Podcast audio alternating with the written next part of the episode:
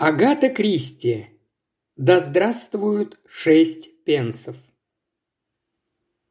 Королевский адвокат сэр Эдвард Пеллисер проживал в доме номер 9 по улице Королевы Анны.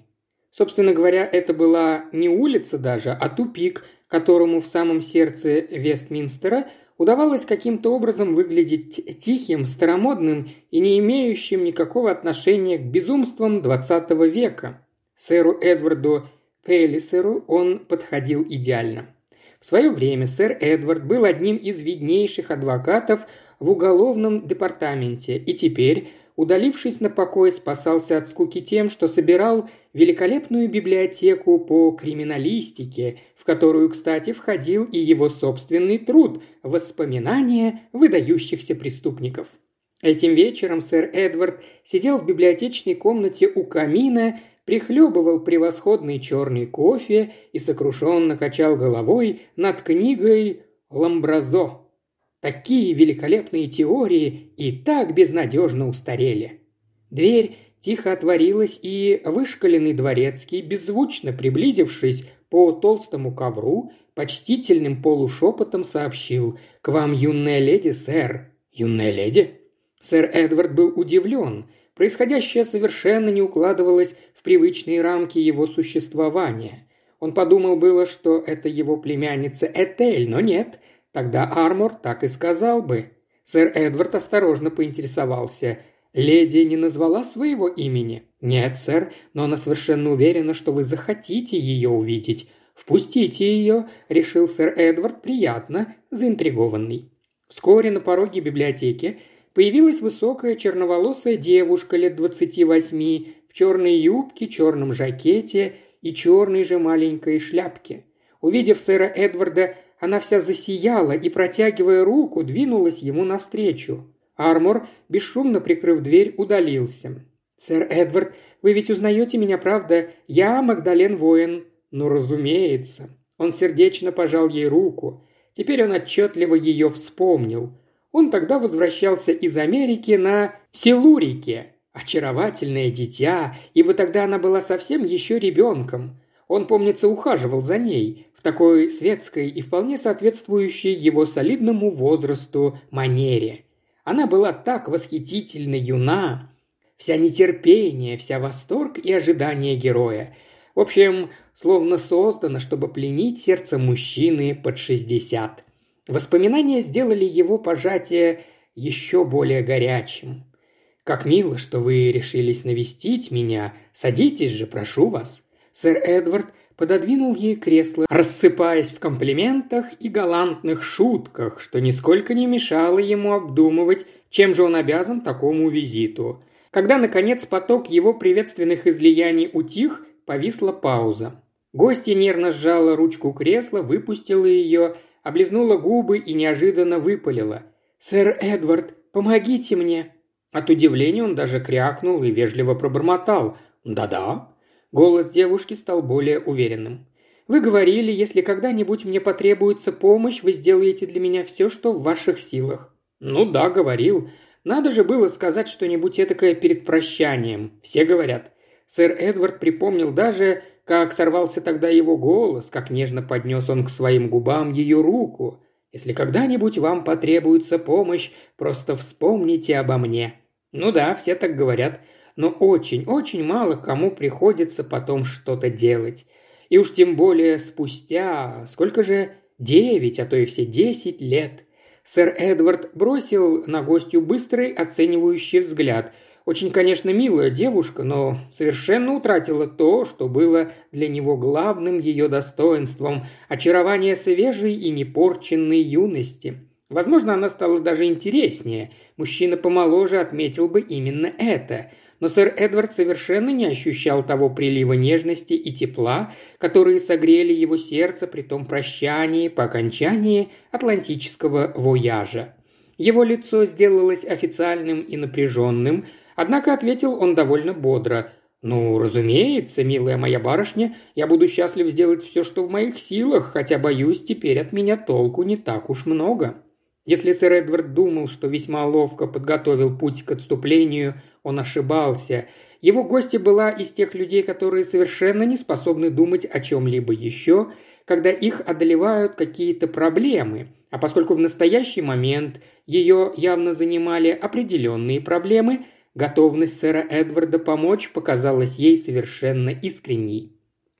«Мы в страшной беде, сэр Эдвард». «Мы? Вы что же, замужем?» «Нет, я имела в виду нас с братом. Ох, да, впрочем, и Вильям с Эмили тоже, но я должна объяснить вам. У меня есть, была, тетя, мисс Крэптри. Вы, может, читали об этом в газетах? Такой кошмар, она погибла. Убита. Лицо сэра Эдварда слегка оживилось. «А, примерно месяц назад, верно?» Девушка кивнула. «Даже меньше, и трех недель не прошло. «Да-да, припоминаю. Скончалась от удара по голове в собственном доме. Преступника так и не нашли». Магдален Воин снова кивнула. «Да, не нашли, и вряд ли когда-нибудь найдут. Понимаете, не исключено, что некого и искать. Это почему же?» «Да-да, в этом и весь ужас. Журналисты, слава богу, ничего не пронюхали, но полиция думает именно так. Им известно, что той ночью в доме не было посторонних. То есть то есть это один из нас четверых. По идее, именно так, но кто именно, полиция не знает. Мы тоже. Мы не знаем. И теперь постоянно следим друг за другом и все пытаемся вычислить. О, если бы вдруг выяснилось, что это кто-то посторонний, но я не представляю, как». Сэр Эдвард рассматривал девушку со всевозрастающим интересом. «Вы хотите сказать, что члены вашей семьи находятся под подозрением?» «Да, именно так. Полиция, разумеется, прямо этого не говорит. Нет, они все очень милы и предупредительные, но тщательно обыскали весь дом, каждого допросили, а Марту так до сих пор не оставляют в покое, и поскольку никак не могут выяснить, кто, не дают никому из нас и шагу ступить. Я так напугана, так напугана!» «Ну, полно, дитя мое, полно. Вы наверняка чересчур сгущаете краски. «Нет, это один из нас четверых, никаких сомнений». «И кто же эти четверо, о которых вы все время говорите?» Магдален выпрямилась в кресле и заговорила уже более спокойно. «Ну, во-первых, я с Мэтью. Тетя Лили приходилась нам двоюродной бабушкой, была сестрой моей бабки. Мы живем у нее с 14 лет. Мы же близнецы с братом, вы знаете. Потом еще Вильям Крэптри, ее племянник. Ну, сын ее брата. Он тоже живет с нами. Он и его жена Эмили. Ваша тетя помогала им? Иногда. У него есть немного своих денег, но он такой безвольный и куда уютнее чувствует себя дома. Тихий, мечтательный. Уверена, что у него и в мыслях такого не было. Ой, отвратительно, что это вообще могло прийти мне в голову. Однако я никак толком не пойму, что там у вас происходит. Не могли бы вы изложить все с самого начала, если, конечно, это не слишком вас расстроит? О нет, я ведь затем и пришла, чтобы все рассказать. Все до сих пор так и стоит у меня перед глазами. Понимаете, мы пили чай, а потом разошлись по своим комнатам. Я шить, Мэтью печатать статью. Он иногда подрабатывает в журналах. Вильям возится со своими марками. А Эмили чай не пила. Она приняла таблетки от головной боли и легла – ну, то есть все были у себя и чем-то заняты. А когда в половине восьмого марта спустилась накрыть к ужину тетя Лили, была уже мертва, ее голова... Такой ужас! Страшно было смотреть. Полагаю, орудие убийства нашли? Да, пресс-папье, которое всегда лежало на столике у дверей. Конечно, хотели снять отпечатки, но ручка была тщательно протерта. И ваше первое предположение? Мы, конечно, сразу подумали, что это ограбление. Понимаете, несколько ящиков бюро было выдвинуто, словно вор что-то искал, а потом появились полицейские, и выяснилось, что тетя мертва уже по меньшей мере час. Спросили у Марты, кто заходил в дом, и Марта сказала, что никто, все окна были заперты изнутри и никаких следов того, что кто-то вскрывал замок или что-то такое. Вот тогда они и взялись за нас. Она остановилась, тяжело дыша. Ее испуганные умоляющие глаза искали сочувствие во взгляде сэра Эдварда. «А кто, скажем так, э, выгадал от смерти вашей тети?» – осведомился тот. «Она завещала всем равные доли, всем четверым». «И во сколько оценивается ее состояние?» Адвокат сказал, что после выплаты всех налогов останется что-то около 80 тысяч фунтов. Глаза сэра Эдварда несколько округлились. Но это весьма значительная сумма. Думаю, вы знали о ней и раньше». «Ну что вы, мы не ожидали ничего подобного. Тетя Лили всегда была так бережлива, держала только одну служанку и постоянно призывала к экономии». Сэр Эдвард задумчиво кивнул. Магдален немного наклонилась к нему. «Вы ведь поможете нам, правда?» Ее слова подействовали на сэра Эдварда как ледяной душ, и как раз в тот самый момент, когда он начал входить в азарт. «Милая моя барышня, но что же я могу сделать? Если вам нужен профессиональный совет, я дам вам адрес одного». «О, нет», – перебила она его, – «мне нужно совсем не это. Я хочу, чтобы мне помогли вы. Вы же мой друг». «Ну, «Я, конечно, польщен, но я хочу, чтобы вы к нам приехали и расспросили каждого из нас, сами все осмотрели и сделали выводы». «Но, милая моя, вы же обещали, в любой момент сказали вы, как только мне потребуется помощь».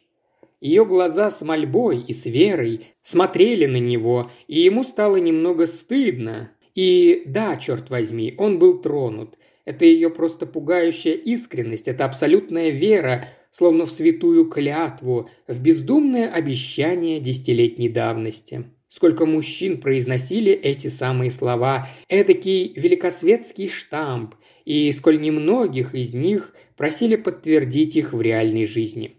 Уверен, что у вас найдется множество куда более мудрых советчиков, чем я», – слабо возразил он. «Ну, естественно, у меня куча друзей», – воскликнула Магдален Воин, умиляя сэра Эдварда своей наивной самоуверенностью.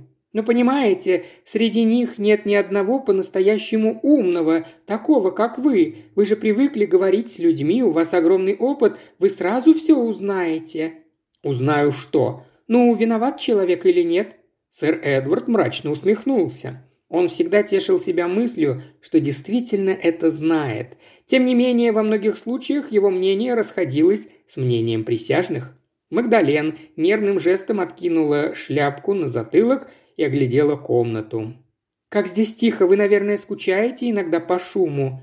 «Тупик», Случайная фраза, брошенная без всякого умысла, неожиданно больно его задела, напомнив, что теперь он загнал себя в тупик, да, добровольно отгородился от всего мира, но из любого тупика есть выход на улицу. Что-то юное и безрассудное всколыхнулось в нем. В него верили, и лучшая часть его натуры не могла остаться к этому равнодушной. Не мог же он остаться равнодушным и к задаче, которую перед ним поставили. Ведь он был криминалистом по призванию. Да, он хотел взглянуть на тех, о ком она говорила, и составить о них собственное мнение.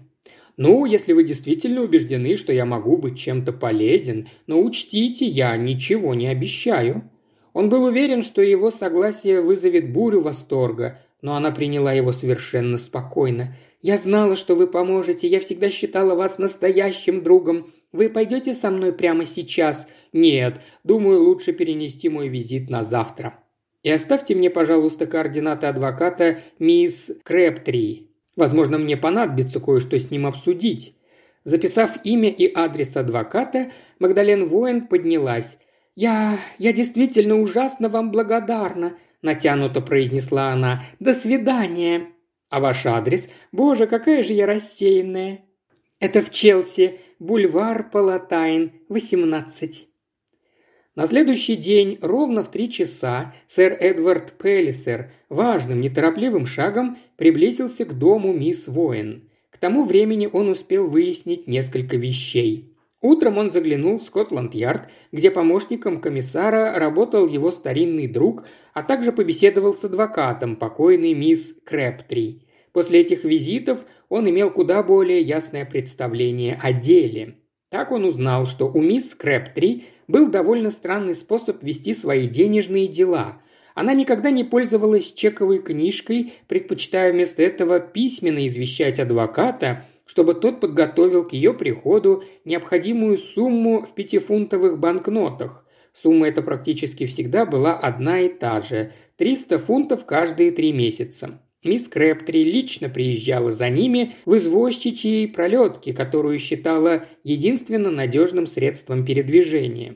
Кроме этих вылазок к адвокату, она никуда не отлучалась, все время сидела дома – В Скотланд-Ярде сэру Эдварду сообщили, что финансовая сторона дела была тщательно изучена. Мисс Крэптри должна была вот-вот распорядиться о выдаче очередной ежеквартальной суммы.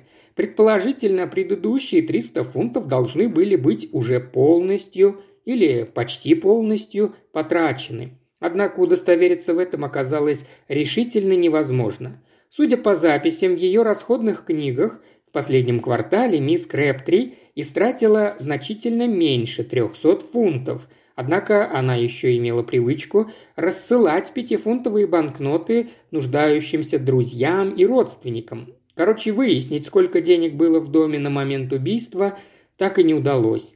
При обыске не нашли ничего. Вот об этом-то последнем обстоятельстве и размышлял сэр Эдвард, приближаясь к дому номер 18, небольшому особняку без цокольного этажа, по бульвару Палатайн. Дверь ему открыла низенькая пожилая служанка с настороженным взглядом. Она проводила его в просторную сдвоенную комнату. Вскоре к нему вышла Магдален. Взгляд у нее был еще напряженнее, чем прежде. «Вы хотели, чтобы я расспросил ваших близких», – с улыбкой произнес сэр Эдвард, пожимая ее руку. «Боюсь, именно за этим я и пришел. Прежде всего я хотел бы знать, кто видел вашу тетю последним и когда именно это было. После чая в пять вечера, это была Марта, днем она выходила в банк оплатить счета и принесла тете Лили расписки и сдачу. Вы ей доверяете? Марте? О, абсолютно. Она прослужила у тети Лили, дайте подумать. Тридцать лет, если я ничего не путаю. Она сама честность. Сэр Эдвард кивнул. Еще вопрос. Почему ваша кузина, миссис Крэптри, приняла таблетку от головной боли? «Ну, потому что у нее болела голова, я думаю». «Разумеется, но, возможно, голова у нее разболелась по какой-то особой причине». «Ну, в общем, да. За ланчем вышла довольно неприятная сцена. Эмили – человек нервный и легко возбудимый. Порой они с тетей Лили ссорились». «Это и произошло за обедом?» «Да, тетя частенько придиралась по мелочам, так что все началось практически на пустом месте. Ну и пошло-поехало. Эмили понесло, и она заявила, что, мол, ноги ее больше не будет в этом доме, что ее здесь попрекают каждым куском, в общем, всякую чушь. А тетя тоже, соответственно, ответила, что чем раньше она и ее муженек уберутся из дома, тем лучше. Все это, конечно, были пустые, вызванные только обидой слова. Пустые, потому что мистер и миссис Крэптри никак не могут позволить себе э, убраться – о, не только поэтому. Вильям был очень привязан к тете Лили, очень. А других ссор не было, а? Магдален слегка покраснела. Вы имеете в виду меня? Весь этот шум по поводу моего намерения стать манекенщицей? А ваша тетя была против? Да. А действительно, зачем вам становиться манекенщицей, мисс Магдален? Неужели вас привлекает подобный образ жизни? Нет, но все лучше, чем продолжать жить здесь. Тогда, конечно. Но теперь-то вы будете иметь вполне приличный доход, не правда ли? О да, теперь все по-другому. Признание было сделано с таким обезоруживающим простодушием, что сэр Эдвард улыбнулся и не стал развивать эту тему дальше. «А что ваш брат?» – спросил он вместо этого. «Остался в стороне от всяких ссор?» «Мэтью, да, он и не вмешивался». «Значит, сказать, что у него был мотив желать своей тете смерти, никак нельзя?» На лице Магдален появился испуг и мгновенно исчез. Тем не менее, сэр Эдвард успел его заметить. «Да, чуть не забыл», – небрежно обронил он. «Ваш брат, как я понял, сильно задолжал?» «Да, бедняжка Мэтью». «Ну, теперь-то уж это не страшно». «Да», – вздохнула она, – «прямо гора с плеч». Она все еще не понимала. Сэр Эдвард поспешил сменить тему. «Ваши родственники сейчас дома?» Да, я предупредила, что вы придете, они готовы к любым вопросам. Ох, сэр Эдвард, мне почему-то кажется, что вы обязательно нам поможете, и выяснится, что это был все-таки посторонний. Я не умею творить чудеса. Возможно, мне и удастся выяснить правду, но сделать так, чтобы это была нужная вам правда, это выше моих возможностей. Разве? А мне почему-то кажется, что вы можете все. Ну, совершенно все. Она выскользнула из комнаты, оставив сэра Эдварда в неприятных раздумьях. Что же она хотела этим сказать? Неужели это намек, что кого-то нужно выгородить? Но кого? Его размышление прервал вошедший мужчина. Лет пятидесяти, он был крепким и рослым, но сильно сутулился. Одет он был небрежно, волосы немного взлохмачены. Похоже, он был рассеянный, но очень добродушный человек. «Сэр Эдвард Пеллисер очень рад познакомиться. Меня прислала Магдален. Крайне великодушно с вашей стороны, что согласились помочь нам, хотя лично я сомневаюсь, что дело когда-нибудь раскроют, того малого уже не поймать. Стало быть, вы думаете, это был грабитель, кто-то совершенно посторонний? Ну, а как же иначе? Не мог же это быть кто-то из нас, а эти парни нынче такие ловкие, лазают, как кошки, куда хочешь заберутся. А где вы были, мистер Крэп-3, когда произошла трагедия? Занимался марками в своей комнатке наверху. Вы ничего не слышали? Нет, я как увлекусь, вообще ничего не слышу и не вижу. Глупо, конечно, но что поделать? Ваша комната находится прямо над этой? Нет, чуть подальше. Дверь снова открылась, пропуская маленькую светловолосую женщину. Ее руки находились в беспрестанном движении, да и сама она выглядела взволнованной и раздраженной. «Вильям, почему ты меня не дождался? Я же сказала, подожди!» «Прости, дорогая, я забыл. Сэр Эдвард Пеллисер, моя жена». «Здравствуйте, миссис Крэптри. Надеюсь, вы позволите задать вам парочку-другую вопросов. Я ведь прекрасно понимаю, как вам всем хочется поскорее покончить с этой историей. Естественно, но ничего не могу вам рассказать. Подтверди, Вильям, я спала у себя в комнате и проснулась только когда Марта закричала. Ее руки ни на секунду не оставляли друг друга в покое. «А где ваша комната, мисс Крэптри?» «Прямо над этой. Но я ничего не слышала. Откуда?» «Я спала?» Сэру Эдварду так и не удалось от нее больше ничего вытянуть. Она ничего не знала, она ничего не слышала, она спала и продолжала твердить это с упрямством напуганной женщины. Однако сэр Эдвард прекрасно понимал, что, скорее всего, она говорила чистую правду конце концов он извинился за беспокойство и сказал, что хотел бы поговорить с Мартой. Мистер Крэптри вызвался проводить его на кухню. В холле они почти столкнулись с высоким темноволосым юношей, направлявшимся к выходу. «Мистер Мэтью Воэн? Да, но мне, знаете, совершенно сейчас некогда. Крайне важная встреча». «Мэтью!» – раздался с лестницы укоризненный голос его сестры. «Ну, Мэтью, ты же обещал!» «Да, я помню, сестренка, помню, но правда, никак не могу, я должен кое с кем встретиться, и потом, что толку без конца мусолить одно и то же? Хватит с нас и полиции. Я, например, сыт всем этим по горло». Входная дверь за мистером Мэтью воином с треском захлопнулась. На кухне Марта гладила белье. Увидев сэра Эдварда, она выпрямилась, не выпуская из руки утюг. Сэр Эдвард прикрыл за собой дверь. «Мисс Воин обратилась ко мне за помощью», – объяснил он. «Надеюсь, вы не будете возражать, если я задам вам несколько вопросов». Марта некоторое время молча на него смотрела, потом покачала головой. «Они не виноваты, сэр. Я знаю, что у вас на уме, но это не так. Они все очень порядочные, что леди, что джентльмены. Теперь таких почти не осталось». «Нисколько в этом не сомневаюсь, но это, как говорится, не доказательство. «Может и нет, сэр. Такая странная штука эти ваши законы. Но есть и настоящее доказательство, сэр. Никто из них не мог сделать этого без того, чтобы я не прознала». «Ну, это понятно. Я знаю, что говорю, сэр. Вот послушайте». Предложила она, имея в виду раздавшийся где-то наверху скрип – «Ступени, сэр! Всякий раз, как по ним идут, они просто ужас как скрипят. Уж как бы вы тихонечко не ступали. Так вот, миссис Крэп-3, она лежала в своей кровати, а мистер Крэп-3 возился со своими дурацкими марками. А мисс Магдален тоже была наверху и что-то шила. И если бы кто-то из них спустился по лестнице, я бы услыхала, но только они не спускались. Она говорила с твердой уверенностью, произведший на адвоката благоприятное впечатление. «Хороший свидетель», – подумал он, – «выдержит любой допрос».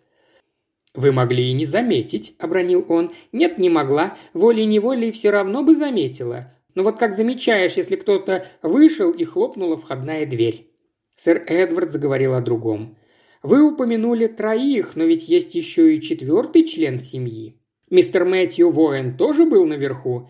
«Нет, но он был здесь, в соседней с кухней комнате, и что-то там печатал. Здесь такая слышимость, сэр. Так вот, эта машинка не умолкала ни на минуту, ни на минуту, сэр, клянусь вам. И мерзкая же штука, надо вам сказать, стук да стук, стук да стук. С ума можно сойти». Сэр Эдвард немного помолчал. «Это ведь вы увидели ее первой?» «Да, сэр, я. Она лежала там, и волосы, а они у нее совсем уже реденькие были, все в крови и никто ничего не слышал из-за этой машинки мистера Мэтью. Я так понимаю, вы твердо уверены, что никто не входил в дом? А как бы это им удалось, сэр, без моего-то ведома? Входной звонок проведен сюда, а дверь всего одна. «Вы были привязаны к мисс Крэптри?» – спросил сэр Эдвард, пристально всматриваясь в лицо служанки. Взгляд ее тут же потеплел, и ошибиться было невозможно. В нем отразилась совершенно искренняя печаль. «Да, сэр, очень. Если бы не мисс Крэптри. Ну, теперь это уже в прошлом, так что почему бы и не рассказать? Я попала в беду, сэр, когда была совсем еще молоденькой, и мисс Крэптри вступилась за меня и снова взяла к себе, когда все кончилось. Я бы жизни своей за нее не пожалела, сэр, ей-богу, сэр». Сэр Эдвард безошибочно умел распознавать, когда человек искренен, а когда нет. Но тут сомневаться не приходилось. Марта говорила очень искренне. «Итак, насколько вам известно, в парадную дверь никто не входил. Никто и не мог войти. Я сказал, насколько вам известно, но если мисс Крэптри ждала кого-то и открыла дверь сама...» «О!» Казалось, это предположение неприятно поразило Марту. «Ведь такое возможно, не правда ли?» – настаивал сэр Эдвард. «Ну, возможно, да, но что-то сомнительно, то есть...» Марта явно была в растерянности. Она не могла возразить, но ей, очевидно, очень хотелось сделать это. Почему? Видимо, потому что она знала что-то еще, о чем не договаривала. Но что? О чем? Четыре человека в доме. Неужели один из них убийца, и Марта хочет прикрыть его? Значит, ступени все же скрипели, и кто-то спускался по лестнице, причем Марте известно кто.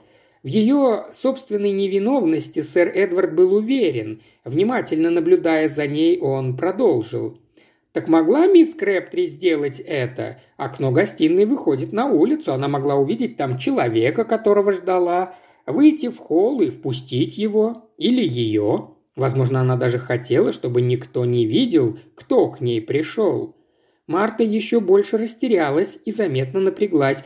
«Да, сэр, может, вы и правы», – неохотно протянула она. «Как-то не думала об этом. Ну, то есть, если она ожидала джентльмена». И, помолчав, добавила. «Что ж, это вполне возможно». Похоже, она начала понимать все преимущества этой версии. «Итак, вы видели ее последней?» «Да, сэр. После того, как убрала со стола. Принесла ей расписки и сдачу с денег которые она мне давала. Она давала вам деньги пятифунтовыми банкнотами? Банкноты, сэр, возразила Марта, явно шокированная. Да и этого было много. Мы экономим, сэр. А где она хранила деньги? Точно не знаю, сэр. Думаю, носила с собой в своей черной бархатной сумочке, хотя, конечно, могла держать их и у себя в спальне в одном из запертых ящиков. Она обожала запирать все на ключ, хотя частенько их ключи, то есть теряла». Сэр Эдвард кивнул. «Вы не знаете, сколько денег у нее оставалось? Я имею в виду пятифунтовых банкнот». «Нет, сэр, точно не скажу». «И она ничего не говорила, не давала вам понять, что кого-то ждет?» «Нет, сэр. Вы совершенно в этом уверены? Что именно она говорила?» «Ну...» – принялась вспоминать Марта. Говорила, что наш мясник – настоящий вор и мошенник, и что я взяла на четверть фунта больше чаю, чем надо, и что миссис Крэптри – привереда и сумасбродка, раз ее не устраивает маргарин, и что ей не нравится один из шести пенсовиков, которые мне дали на сдачу, а он был из этих новых, с дубовыми листочками. Я еще на силу убедила, что он настоящий. Ах да, еще сказала, что из рыбной лавки нам прислали треску вместо хека и спросила, отругала ли я за это посыльного, и я ответила, что да, ну, вроде бы и все, сэр.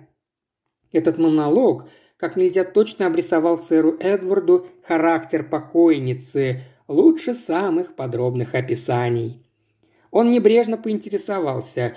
Довольно сложно было ей угодить, да? Ну, она была немного ворчливая, это да. Но и вы ее поймите, сэр. Она ведь так редко выходила из дому. Сидела все время в четырех стенах. Надо же ей было как-то отвлечься. Придиралась, конечно, частенько, но сердце-то у нее было доброе. Ни один попрошайка не уходил от наших дверей с пустыми руками. Может, она была и ворчливой, зато очень отзывчивой. Очень. Это хорошо, Марта, что хоть кто-то может помянуть ее добрым словом. У старой служанки перехватило дыхание. «Вы имеете в виду...» «Ох, сэр, да они все ее любили, правда, в душе это любили. Ссорились, конечно, иногда, но это же так, не от сердца». Сэр Эдвард настороженно поднял голову. Сверху донесся скрип. «Мисс Магдален спускается», — заметила Марта. «Откуда вы знаете?» – тут же спросил он. Служанка покраснела. «Я знаю ее походку», – пробормотала она. Сэр Эдвард поспешно вышел из кухни. Марта оказалась права. Магдален Воин как раз достигла нижней ступени. Она с надеждой посмотрела на сэра Эдварда. «Пока ничего определенного», – ответил тот на ее взгляд и поинтересовался. «Вы случайно не знаете, какие письма получила ваша тетя в день смерти?» «Они все на месте. Полиция, разумеется, их уже просмотрела», они прошли в сдвоенную гостиную. Магдален, выдвинув нижний ящик комода, достала большую сумку из черного бархата со старомодной серебряной застежкой. «Это тетина», — пояснила она. «Оттуда никто ничего не вынимал. Я проследила». Поблагодарив ее, сэр Эдвард принялся выкладывать на стол содержимое сумочки. Оно было по-своему примечательным и вполне типичным для пожилой эксцентричной леди. Там было немного серебряной мелочи, два засохших печенья, три газетные вырезки, касающиеся Джоан Сауткот, перепечатанный откуда-то бездарный стишок о безработных, выпуск альманаха Старого Мура, большой кусок камфоры, очки и три письма. Одно практически неразборчивое от какой-то кузины Люси, во втором конверте счет за починку часов, третьем – воззвание очередного благотворительного общества. Сэр Эдвард очень внимательно прочел их, сложил все обратно в сумочку и со вздохом протянул ее Магдален. «Благодарю вас, мисс Магдален, но, боюсь, это ничего не дает». Он поднялся, отметив про себя, что из окна прекрасно видны ступени парадного, и взял руку Магдален в свои. «Вы уже уходите?» «Да». «Но все будет хорошо, ведь правда?» «Ни один представитель закона», – торжественно произнес сэр Эдвард, – «никогда не позволит себе столь поспешных выводов». После чего откланялся.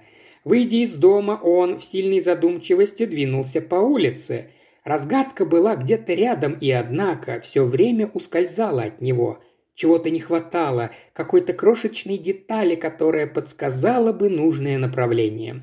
На его плечо опустилась чья-то рука – и сэр Эдвард вздрогнул. Это оказался Мэтью воин, запыхавшийся от быстрой ходьбы.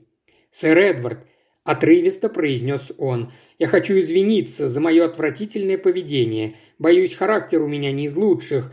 Ужасно благородно с вашей стороны заняться всем этим. Ради бога, спрашивайте, что хотите, если я могу чем-то помочь».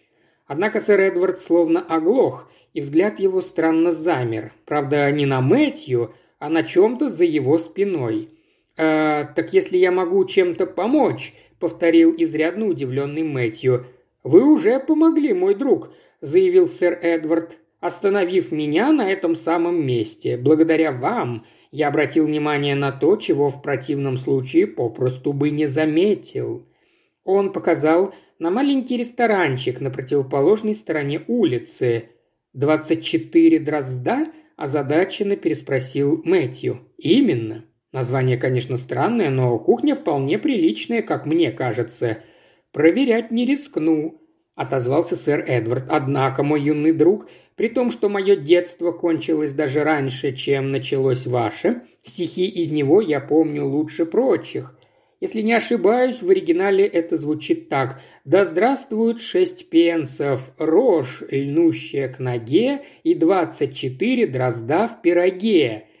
И так далее. Впрочем, остальное нам уже не важно. Он резко развернулся. «Куда вы?» – робко спросил Мэтью воин. «Снова к вам в гости, друг мой». И он зашагал вспять, не обращая внимания на озадаченные взгляды своего спутника. Войдя в дом, сэр Эдвард направился к комоду, вынул оттуда бархатную сумочку и многозначительно посмотрел на молодого человека. Тот нехотя вышел из комнаты. Сэр Эдвард высыпал из сумочки на стол серебряную мелочь и одобрительно кивнул. Да, память его не подвела. Оставив мелочь на столе, он что-то вынул из сумочки и, спрятав в зажатой ладони, позвонил в колокольчик. На звонок явилась Марта.